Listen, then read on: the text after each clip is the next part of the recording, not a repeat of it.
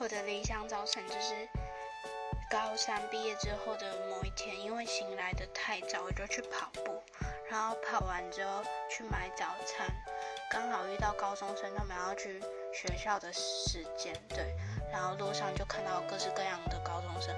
没有睡醒的，拿着书的，然后拿着早餐的，然后用跑的。对，用跑的那个看了最疗愈。反正我在买早餐的当下就在想说，天哪，我的人生怎么可以那么美好，竟然还可以在这里悠闲的买早餐。对，虽然这样讲真的 还蛮白目的，不过这真的是我觉得